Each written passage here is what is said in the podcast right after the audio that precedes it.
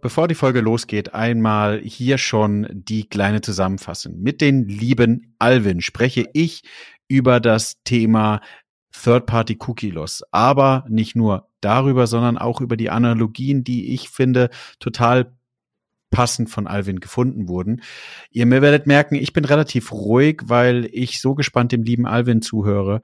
Ähm, er erklärt das Thema super, ist total wichtig für mich auch in meinem persönlichen Netzwerk der erste Ansprechpartner, wenn ich über so Themen sprechen wollen würde. Und deswegen habe ich gedacht, wir nehmen einmal dieses Thema ähm, mit und beleuchten für euch, was es eigentlich hier für krasse Auswirkungen hat.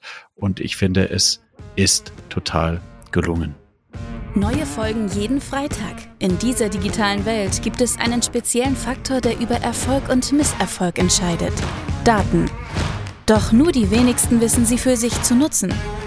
Wer seine Kunden verstehen will, um ihnen das bieten zu können, was sie brauchen, kommt um ein professionelles Datenmanagement nicht herum. Jonas Raschedi interviewt andere Experten aus den Data-Bereichen und zeigt Schritt für Schritt, wie genau das funktioniert.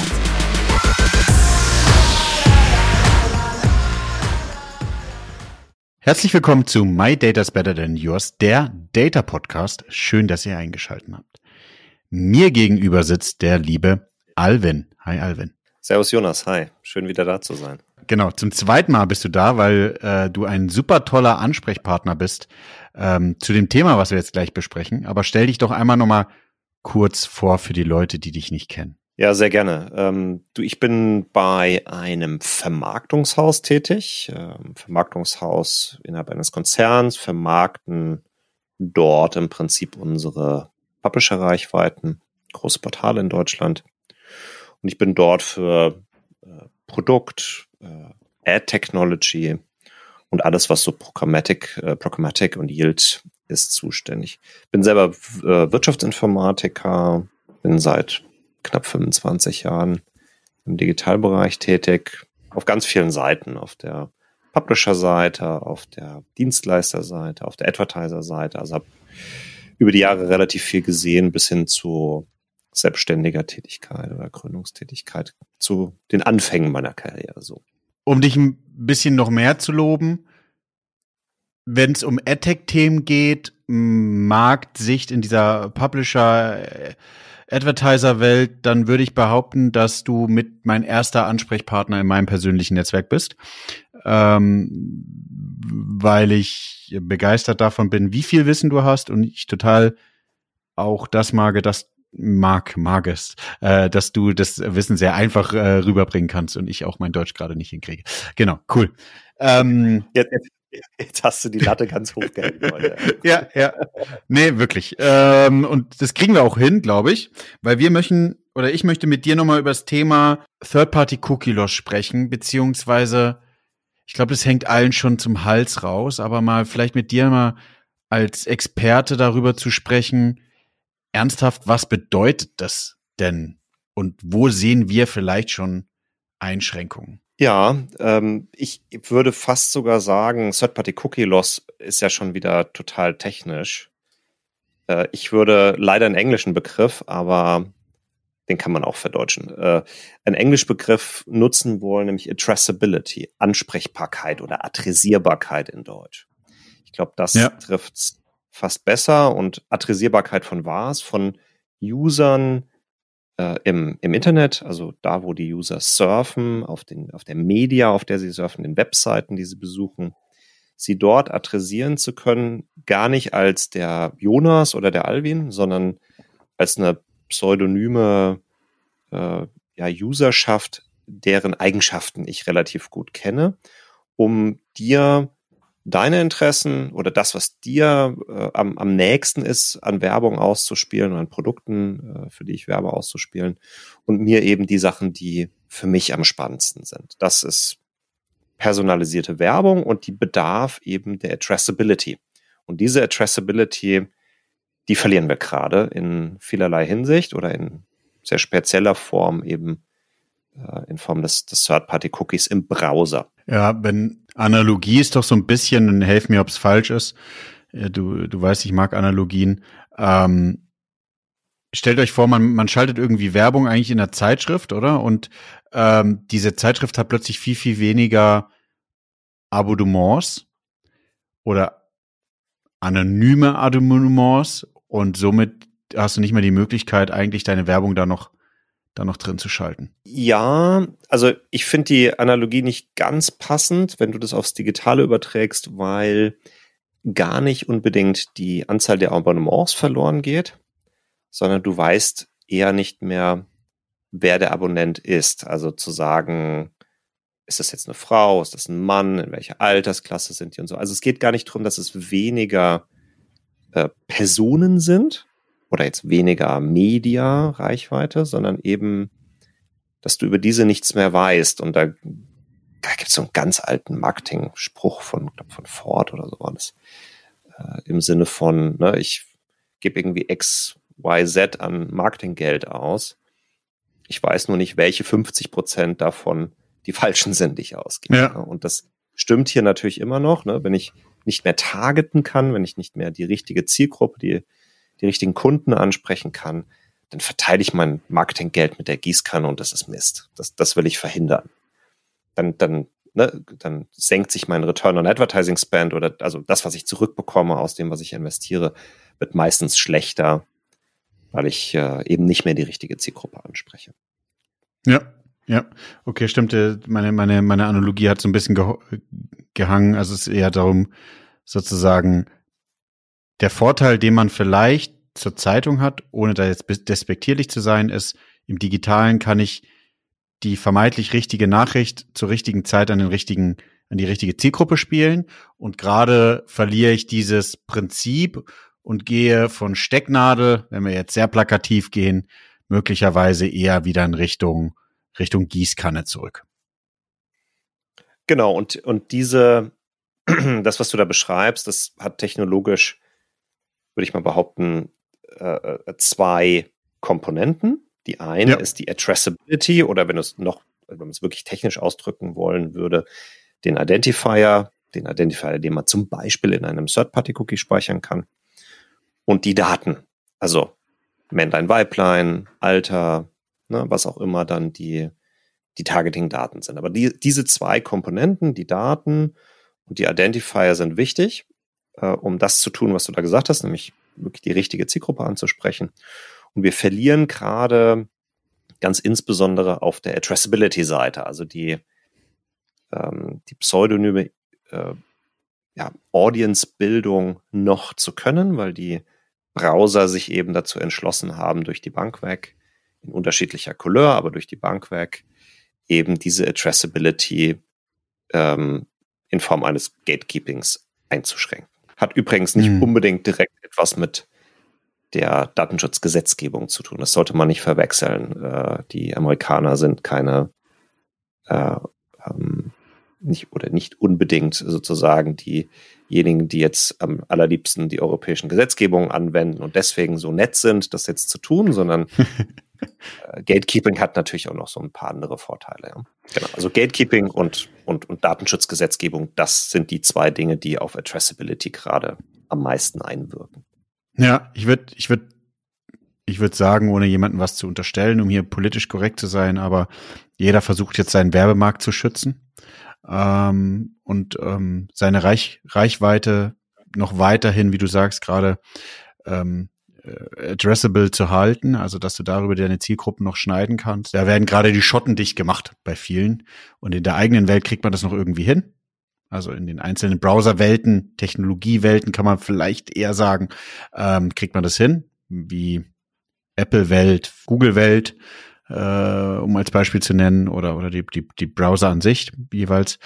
Aber äh, übergreifend wird's halt immer schwieriger. Was wir noch gar nicht angesprochen hatten, aber was in dem Zusammenhang total wichtig ist, weil man immer gerne schnell vom Cookie spricht, aber Cookie ist eine Technologie, die nur im Browser funktioniert oder genutzt wird. Äh, der Großteil des Traffics, also fast 70 Prozent des Traffics, läuft mittlerweile nicht mehr im Web, sondern in App.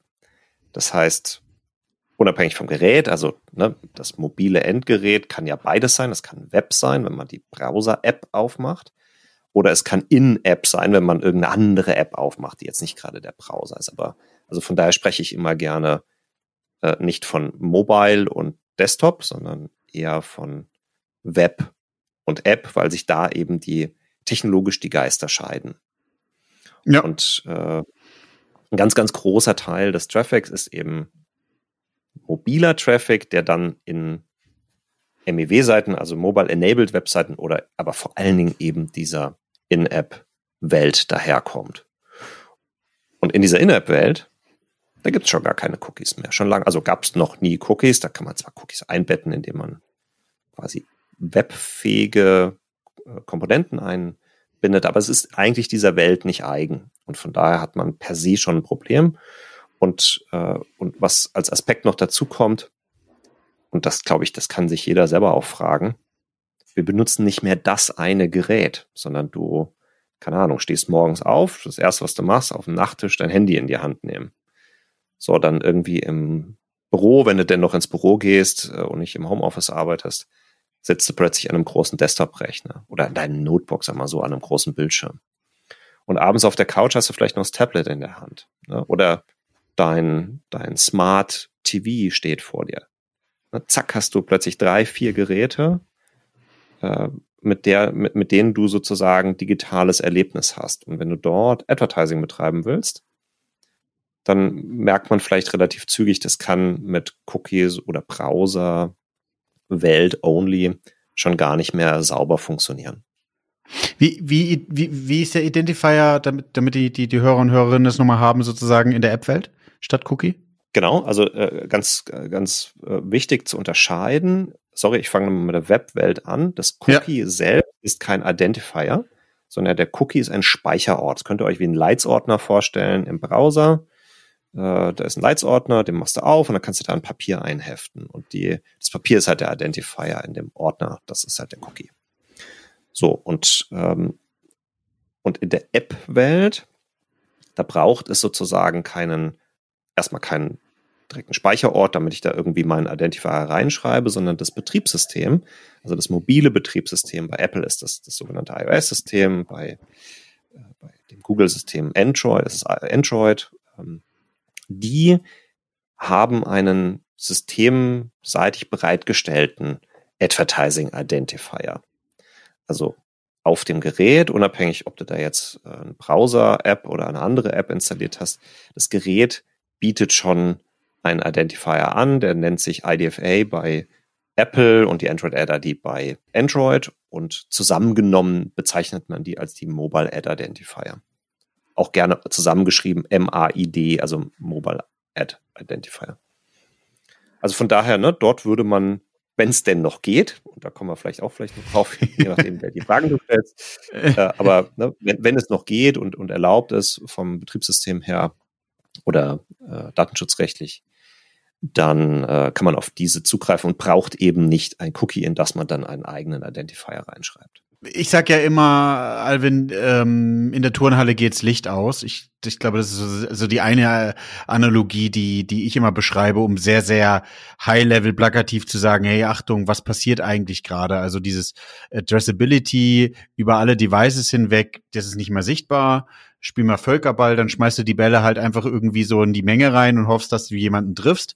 Das meine ich so ein bisschen mit Zielgruppentreffen oder mit irgendwie Pinnadel gegen ähm, gegen Gießkanne. Hast du noch ein bisschen eine, eine Analogie, was passiert eigentlich gerade in der Werbewelt? Und ich finde vor allem, ich glaube, ähm, die Publisher sind gut technisch aufgestellt, meiner Ansicht nach, ja, aber die Advertiser jetzt hier sozusagen auf meiner Seite, ja, ich habe das Gefühl, dass viele um mich rum, zum Teil würde ich mich vielleicht für einige Themen auch mit dazuzählen wollen, ähm, haben überhaupt keine Ahnung, was gerade passiert. Absolut. Also da hast du völlig recht. Und das Problem ist, dass es einfach auch hochtechnisch und komplex ist. Ja. Um vielleicht bevor ich, ich habe hab noch eine eigene Analogie, um dir sozusagen die technische Seite zu erklären, aber ich würde gerne ja. nochmal aus der Advertiser-Brille schauen, deine Analogie aufgreifen. Ich finde die nämlich ziemlich gut mit dem, mit der Turnhalle, wo das Licht ausgeht. Eins der Kerndinge, die du als Advertiser ja möchtest, wenn du eine Kampagne äh, im digitalen Bereich schaltest, ist sicherzustellen, dass du die richtige Kontaktfrequenz mit deiner Audience hast. Also, der eine FMCG sagt, ich brauche mindestens fünf Kontakte.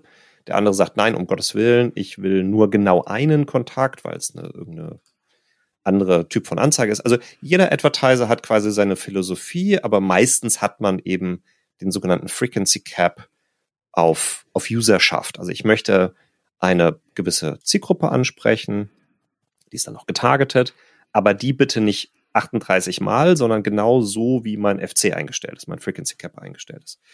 Und jetzt kommt deine Analogie ins Spiel, wenn du das Licht ausmachst. Ne? Vorher hast du Ball gespielt und dann hast du das immer einem speziellen Mitspieler oder, oder einem, dem Gegner aus Versehen oder so den Ball zugeworfen. Ja. Das hast du aber sehenden Auges getan.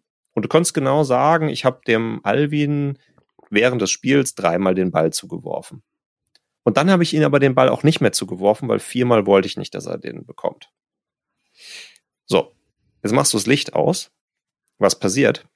Du schmeißt Leuten Bälle zu, aber du hast keine Ahnung, ob du den ein, fünf oder 18 Mal zugeschmissen hast. Nur weil du 18 Mal einen Ball geworfen hast, heißt es noch lange nicht, dass es die gleiche Person war. Oder umgekehrt, wenn du mir, Alvin, im Dunkeln da drüben nur dreimal den Ball zuwerfen wolltest, wie stellst du dann im Dunkeln sicher, du siehst mich ja gar nicht mehr, ja. ob ich den dreimal oder 18 Mal bekommen habe? Und genau dieses Problem entsteht, wenn ich quasi keine Addressability mehr habe oder die nicht mehr persistent, also dauerhaft sicherstellen kann, dann kann ich eben nicht mehr sicherstellen, dass ich der äh, Zielgruppe meine Werbeanzeige oder die, die Journey an Werbeanzeigen, die ich ausspiele, eben in der gewünschten Frequenz zukommen lassen kann. Und dann beginnt genau dieses Gießkannenprinzip, ne? weil dann ist es irgendwie, dann ist alles Schall und Rauch, was ich eigentlich machen wollte an meiner, an meiner Werbestrategie. Was ich noch viel spannender finde, Alvin, ist eigentlich nochmal den Zusatz mit dazu zu nehmen. In der Turnhalle könnten auch Leute stehen, die Zuschauer sind und gar keinen Bock haben, mit Ball zu spielen. Und denen würdest du im schlimmsten Fall auch den Ball spielen. Also du spielst ja die, Na die, die, die, die Zielgruppeninfo, die Ad an Leute, zwangsweise, die gar nicht die Werbung sehen sollen. Ja, und, oder die gar nicht in deine Zielgruppe reinpassen. Ja, das, genau, also, also das, nur, das ist das erste nicht, Problem, ne, dass ja. du, also genau, dass, dass du nicht mehr die richtige Zielgruppe triffst, A, und B, dass du die Zielgruppe, das würde man dann im Digital Advertising als Frequency Cap bezeichnen, ja. ähm, dass die Zielgruppe, die du selektiert hast, auch gar nicht mehr in der Frequenz an ansprechen kannst. Übertragen wir das jetzt mal auf die reale Situation im Browser, äh, werden Cookies gelöscht oder der User wechselt das Gerät. Du ja. weißt bei einem Gerätewechsel nicht, dass du ihn zweimal angesprochen hast, weil es ja in jedem Gerät er dir zum ersten Mal erscheint und denkst, juhu, ich habe noch einen Eigentlich weiteren. User angesprochen. Du denkst also eine große Reichweite zu haben. Aber faktisch hast du einfach nur den gleichen User angesprochen auf verschiedenen Geräten oder du hast den gleichen User auf einem Gerät zu häufig angesprochen, weil seine Cookies weg waren, dein Identifier damit weg war und du quasi dir gar nicht mehr merken konntest, dass du ihn schon ein, zwei oder dreimal angesprochen hast. Ne? Und genau ja. das Problem, das, was auf der Advertiser-Seite im Prinzip im, im, ersten Schritt entsteht. Und jetzt eine gewagte äh, Analogie. Äh, bleiben wir mal im privaten Bereich. Du hast jetzt die Schulhalle genannt. Ich, ich nehme jetzt die Nachbarschaft. Ich wohne hier irgendwie etwas außerhalb von München. Da gibt's noch so Einfamilienhäuser nebeneinander. Ja? So, und meine Kinder, ich habe ein paar Kinder, äh, meine Kinder spielen natürlich gerne in der Nachbarschaft. Ne? Die gehen bei uns in den Garten, hüpfen auf dem Trampolin. Und dann sagt er, boah, ich habe beim Nachbarn ein Trampolin gesehen, das ist bestimmt viel besser. Und dann geht man halt zum Nachbarn als Kind und spielt oder hüpft dort mal auf dem Trampolin. Also zwei unterschiedliche Häuser, die Kinder gehören zu unterschiedlichen Eltern. Aber das kann kind, kind kann quasi zwischen diesen Gärten beliebig hin und her wechseln und sagen, boah, unser Trampolin ist das Beste oder Papa, kauf jetzt endlich mal ein neues Trampolin, das ist echt Mist, das vom Nachbarn ist viel besser. Also ja. ich wechsle quasi zwischen Domänen, wir, ne, was jetzt mal auf die Technik überträgt, wir wechseln zwischen Domänen, also den verschiedenen Häusern und die Kinder oder das Kind, was zwischen den Häusern wechselt, ist also nicht immer bei seinen Eltern, in englischen Parent, sondern eben ähm, in unterschiedlichen Gärten bei unterschiedlichen Eltern. Das Konzept dazu im Browser für Addressability oder die Verhinderung von Third-Party-Cookies äh, und oder die, die, die Nutzung von Third-Party-Cookies domänenübergreifend nennt sich Chips.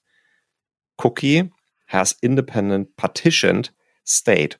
Partitioned steht quasi für die verschiedenen Gärten in der man quasi, wenn man mit einer Trittdomain kommt, quasi im ersten Garten erstes Trampolin ausprobieren konnte und gucken konnte, ne, wie, wie toll ist das? Im zweiten Garten, im dritten Garten.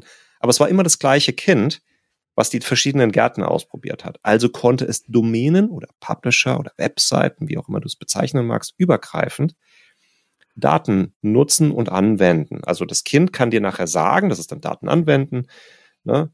Papa, dein Trampolin ist blöd, kauf uns ein neues, weil das vom Nachbarn ist besser.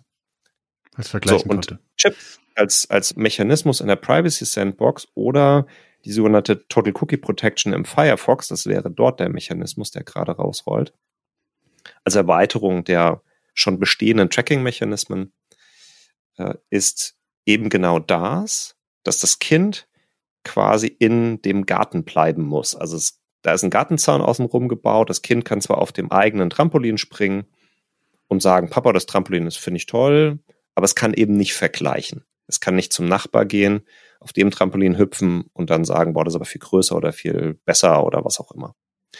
Ne? Und genau das ist das, was die Browser tun. Sie sperren Tritt-Tracker, das Kind, auf die jeweilige Parent-Seite, die Eltern, die das Kind kontrollieren oder den Zaun um den Garten bauen oder im Englischen dann Partitioning, ja, äh, grenzen das auf die, auf die Seite ein. Und schon habt ihr quasi den Mechanismus der Sandbox, was äh, die Anwendung von Third-Party-Cookies durch Third-Party-Tracker angeht, verstanden. Es ist nicht so, dass man quasi keine Third-Party-Cookies mehr lesen und schreiben kann, aber der eigentliche, der eigentliche Sinn war, dass es eben über geht Domänen, also Cross-Domänen möglich ist und das geht genau nicht mehr. Und damit ist quasi ein Third-Party-Cookie genauso gut wie ein First-Party-Cookie, was ja auch nur auf der eigenen Domain anwenden kann. Und damit ist sozusagen der, die Unterscheidung sinnlos geworden. Ne? Oder das, was man eigentlich machen wollte, nämlich auf Seite A, keine Ahnung, ich mache jetzt noch ein ganz anderes typisches Advertising-Beispiel. Du warst heute Morgen dir ein neues Mikrofon kaufen oder andersrum, du hast dir ein Mikrofon angeguckt, warst aber noch nicht sicher. Und heute Nachmittag kommst du bei uns auf die Webseite und ich retargete dich quasi und zeigt dir, guck mal, äh, Jonas, du wolltest doch eigentlich das Mikrofon kaufen. Das wäre so eine typische ne, Information sammeln auf der Advertiser-Seite und dann über einen Retargeting-Mechanismus auf der Publisher-Seite wieder anwenden. Genau das geht nicht mehr. Und sind wir ganz ehrlich, wer kauft schon beim ersten Besuch? Und wie groß sind eigentlich die Retargeting-Cases über den Erstkontakt zu Zweit-, Drittkontakt und was für einen Impact kann das haben? Das ist schon, das ist, glaube ich, schon ein massiven Case, der viel, den vielen unterschätzen. Und ich glaube, meine persönliche Meinung ist, wenn man, was man sich so ein bisschen mal anschauen kann, über alle Browser hinweg, vor allem im Web, guckt euch mal an, wie der New Customer Share zum Returning Customer Share sich entwickelt, meiner Ansicht nach. Ist schon mal so ein grober Indiz dafür, was eigentlich sozusagen passieren kann. Ja, also das vermutlich würde ich jetzt mal ganz frech unterstellen, der New Customer Share erheblich steigt. Nicht zwangsweise, weil ihr neuen Traffic einkauft. Und den Neu- versus Bestandskunden, den hast du wie analysiert? Übers Cookie? Oder? Das ist nee, nee, schon also, wieder die Addressability, ne? Ja, meine ich ja, genau. Also du, du wirst, du wirst quasi, quasi überall, ja. Das ja, ja, ja. Ab, absolut ja. wichtig, ne? Also, also das ist, da kommt, das heißt, da kommt, da kommt eine, eine ganz große Änderung auf uns zu. Und äh, wenn man heute davon ausgeht, so in, in Deutschland ist etwa so 60 Prozent, 60, 70 Prozent das äh, Digital Advertising wird programmatisch ausgeliefert. Und das programmatische Advertising lebt im Prinzip von der Datenanwendung. Ne? Das, ist, das ist datengetriebene Werbung. Ich mache das einfach intelligent, ja, und nicht mehr irgendwie nur habe Webseite A ausgewählt und egal, wo ich da jetzt, also ob ich da jetzt auf Seite A, B, C Unterseite ABC ausgespielt werde oder egal welcher User vorbeikommt. Ähm, das möchte ich nicht, sondern ich möchte eben ganz explizit äh, bestimmte User ansprechen und die vielleicht auch zu unterschiedlichen Preisen. Ne? Das ist das, was sozusagen die Programmatik ermöglicht hat. Und jetzt vor dem Hintergrund des vorher Erklärten wird das echt dramatisch viel schwieriger viele im, man liest dann irgendwie Nachrichten, wo dann heißt, ja, dann macht ihr halt First-Party-Daten und so weiter. Ne? Das ist äh, der Klassiker. Aber First-Party-Daten bei dir als Advertiser werden eben in der Anwendung auf der Publisher-Seite zu Third-Party-Daten. Das wird häufig nicht verstanden. Ne? Also es ist, es ist total richtig, First-Party-Daten zu erheben und zu nutzen. aber wenn du sie halt nutzen willst, um dann über programmatische Systeme zum Beispiel auf Drittseiten Media einzukaufen, dann sind es dort eben keine First-Party-Daten. Ne? Und dann muss man sich neue Konzepte überlegen. Die gibt es in Teilen, aber gerade jetzt hier äh, Privacy Sandbox oder, oder eben die erklärten Firefox-Mechanismen, Total Cookie Protection, die machen das signifikant viel schwieriger. Ja, Alvin, lass uns da hinkommen. Also lass uns einmal noch kurz äh, äh die, die, wie du gesagt hast, 70 Prozent In-App-Traffic äh, einmal kurz beleuchten und sagen, ey, was sind, da sind ja auch nochmal Änderungen. Welche Änderungen sind da drin? Ähm, und dann gerne nochmal aus deiner Sicht, was sind für Advertiser eigentlich die, die technischen Maßnahmen, die strategischen Punkte, die du äh, angehen würdest? Ja, gerne. Also du hast jetzt nach der mobilen Welt gefragt, wie ist es denn da eigentlich? Und dort ja. vor allem nach der In-App-Welt gefragt. Dort äh, gibt es ja im Wesentlichen zwei Betriebssysteme, wie gesagt, iOS, Apple und Google Android. So.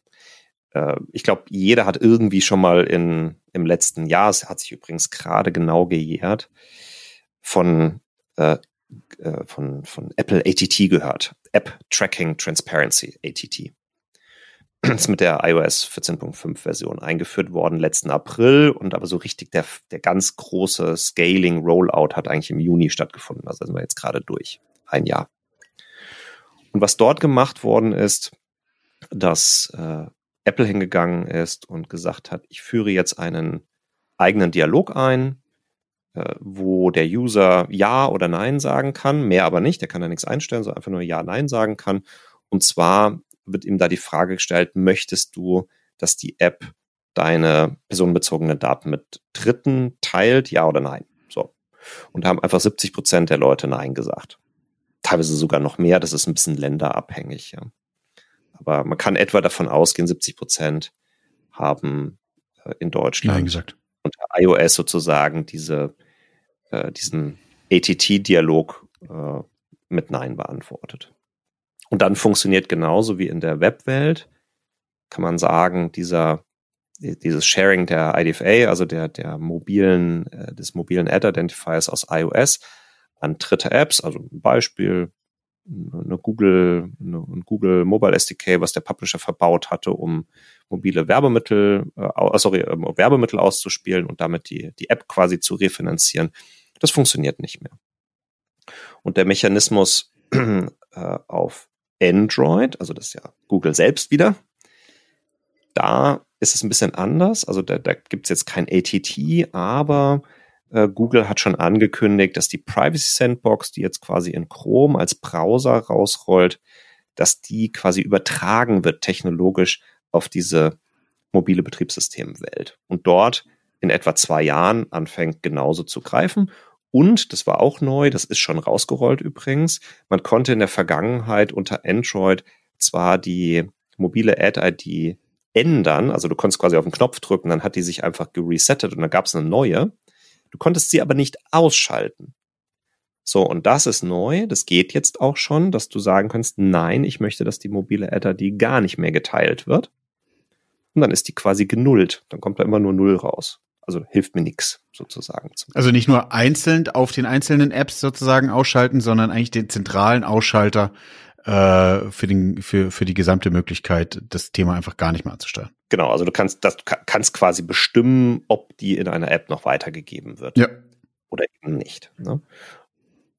Genau, und da, damit hat man sozusagen diesen Mechanismus, der in Web jetzt schon mehr oder minder etabliert ist, äh, wird eben übertragen auf die mobilen Betriebssysteme und damit gilt es dort genauso. Ne? Also etwas anders technologisch, weil natürlich In-App auch eine andere technologische Welt ist, aber, aber im Prinzip fürs Digital Advertising heißt es am Ende des Tages genau das Gleiche. Und die große Kritik jetzt an, an Apple an der Stelle war, da gab es einen extrem guten, aus meiner Sicht, extrem guten äh, Artikel in der Financial Times.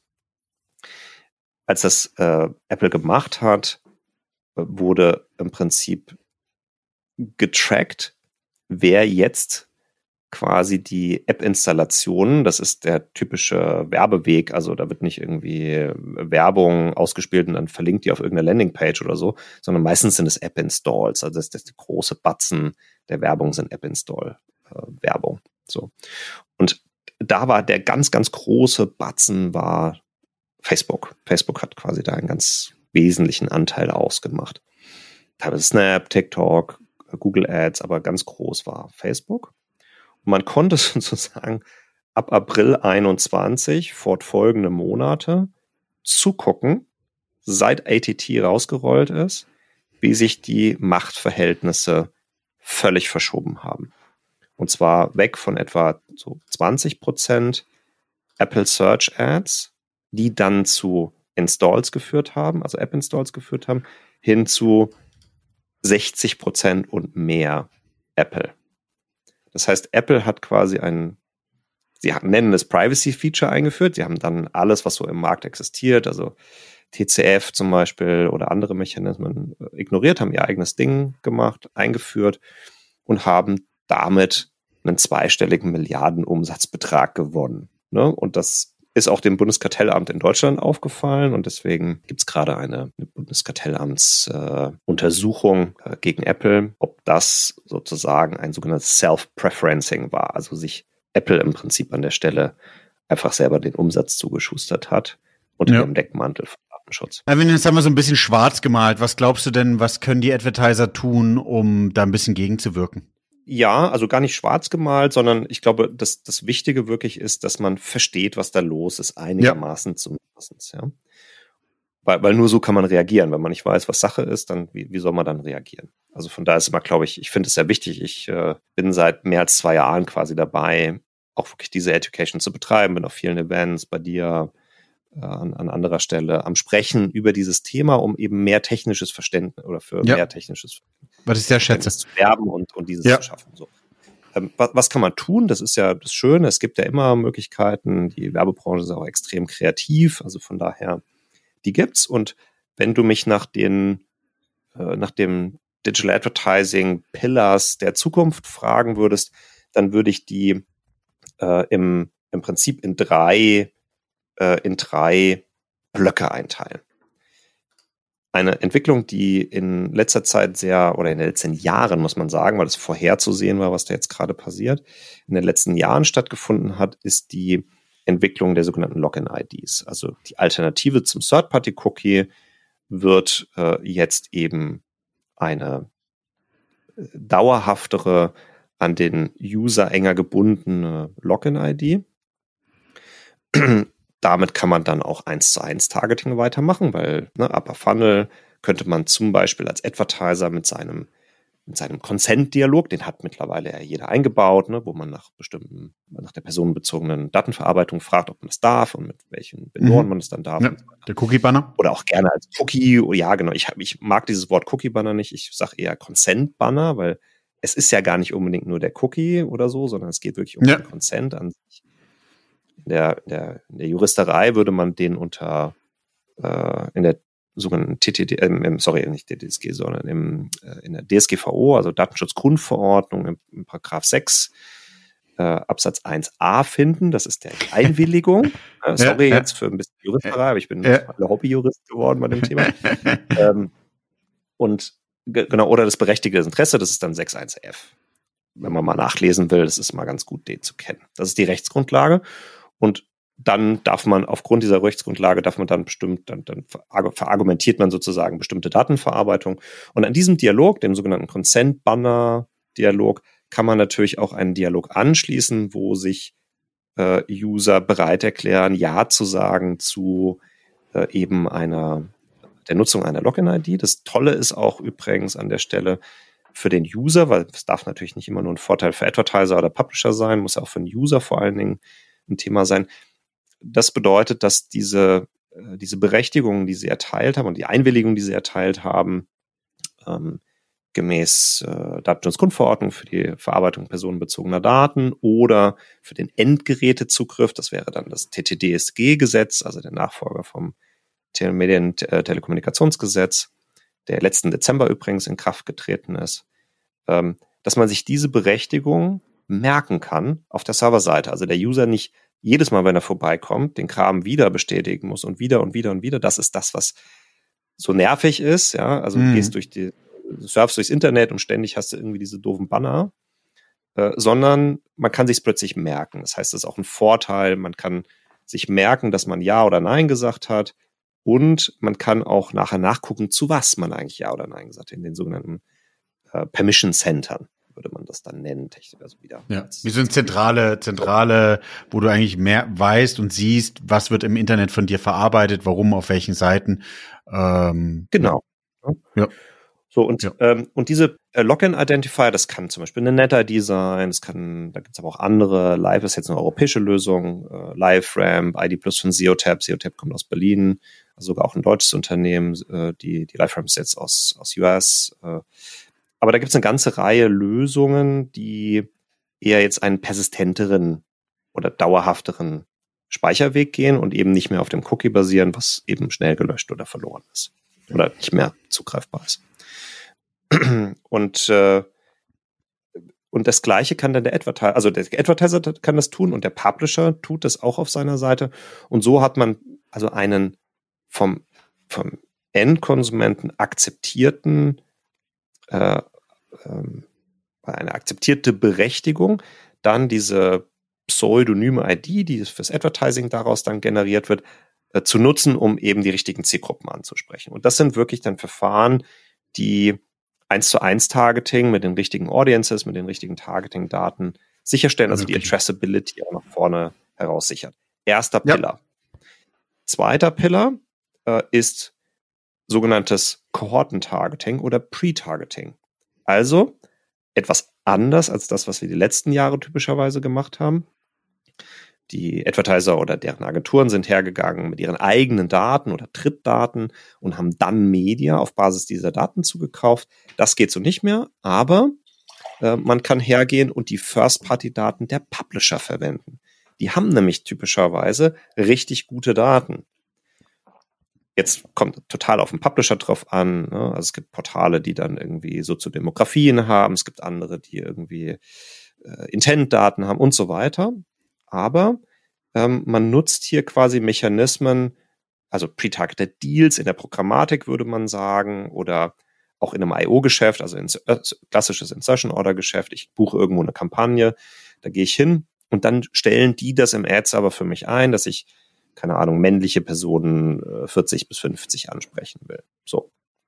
Warum wichtig ist, glaube ich, da, äh, sorry, dass ich dir ins Wort falle, was ja, glaube ich, wichtig ist für die Hörer und Hörerinnen, das einmal kurz zu erzählen, ist, warum funktioniert es da noch? Weil das sozusagen First-Party-Daten auf der äh, Publisher-Seite sind. Also da, wo die Werbung ausgespielt wird, werden auch die Daten erfasst für die Zielgruppe und somit ist die Möglichkeit, dass die in ihrem eigenen Garten, wenn wir da eben äh, bleiben, vermeintlich äh, das Kind eben spielt und du eben da mehr Spielzeug reinspielst, wenn die Analogie da klappt, ähm, weil dann die Möglichkeit besteht, es zu machen. Ja.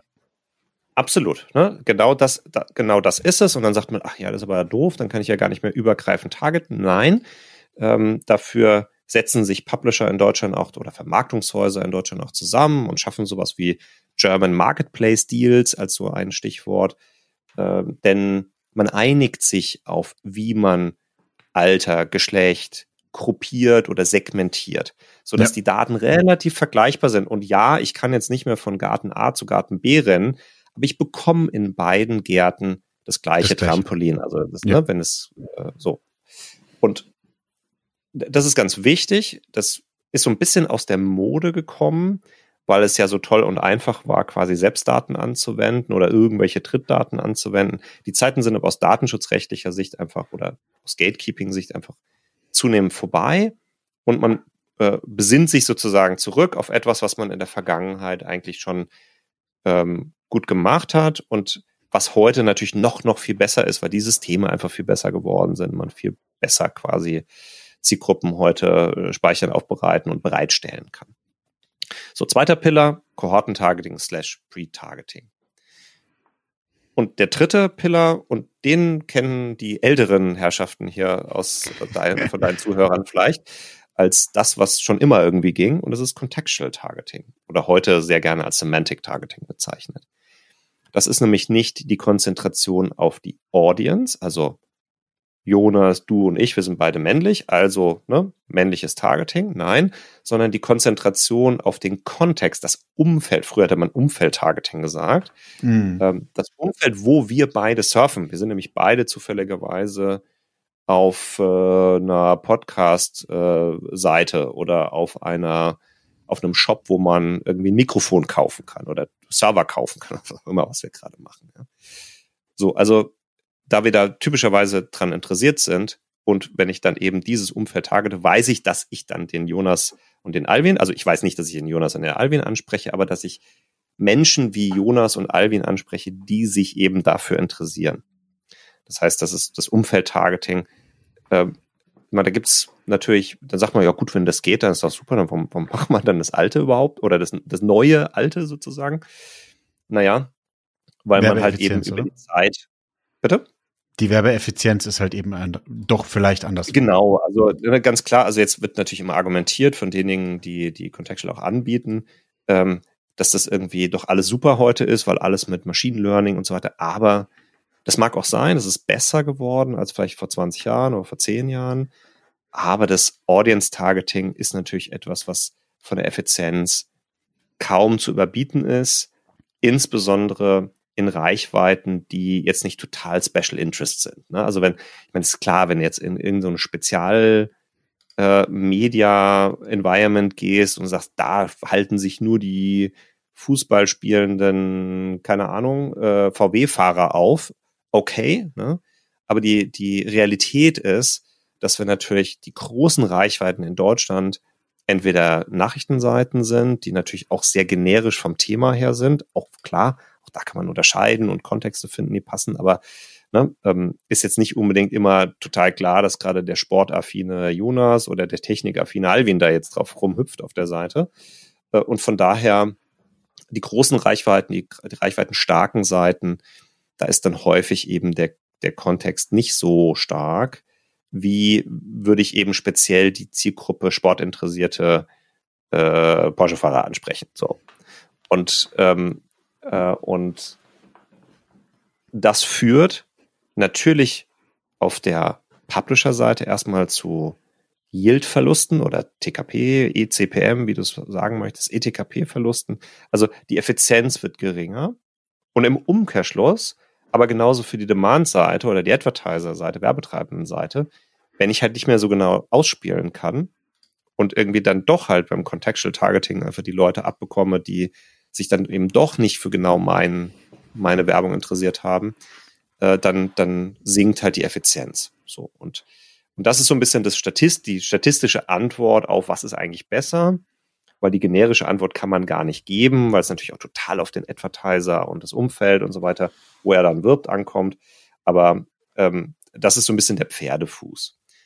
Aber ja. es gibt eben in der Zukunft nicht mehr die eine Lösung, sondern es wird wahrscheinlich ein Mix, ein Mix. weil die als Advertiser werden aus Contextual, Kohorten-Targeting und 1 zu 1 Targeting, je nachdem, was du eben auch gerade tun willst. Ich find's total spannend. Äh, ich habe dir gespannt zugehört, äh, Alvin, weil ich glaube oder davon überzeugt bin, ich sitze ja auf der anderen Seite. Ich hoffe, für die anderen auch wird äh, verständlich, was da eigentlich passiert, dass es ein Thema ist, was wir nicht außer Augen lassen sollen.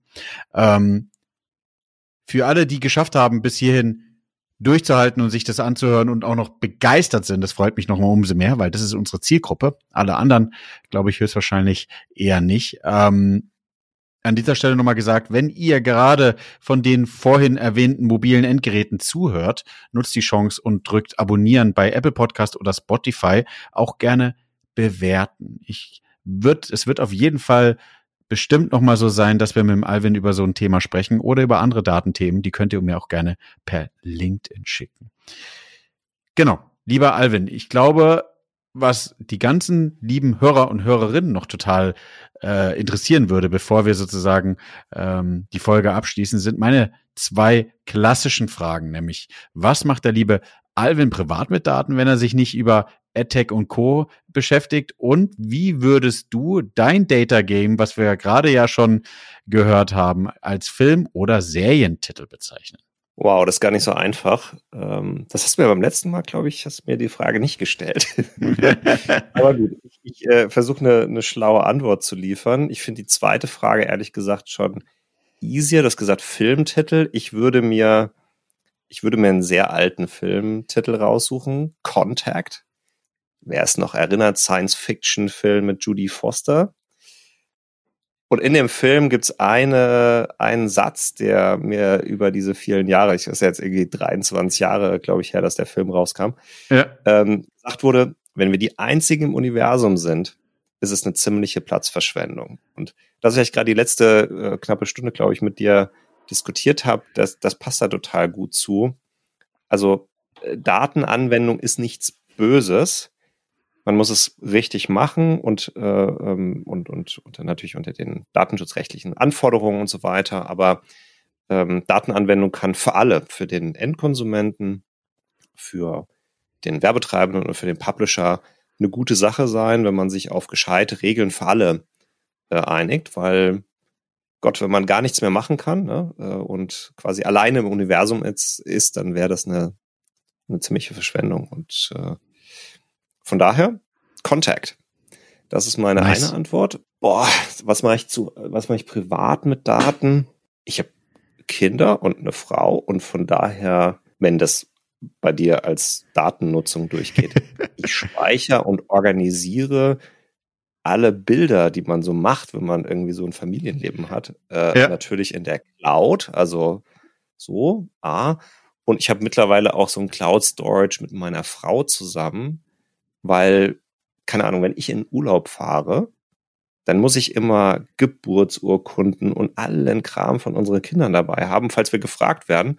Und wie es halt immer so ist, ne, man packt seine Sachen, fährt zum Flughafen und dann liegt der Pass zu Hause. Oder man hat ja. die verdammte Urkunde X oder die, das Impfzertifikat oder you name it.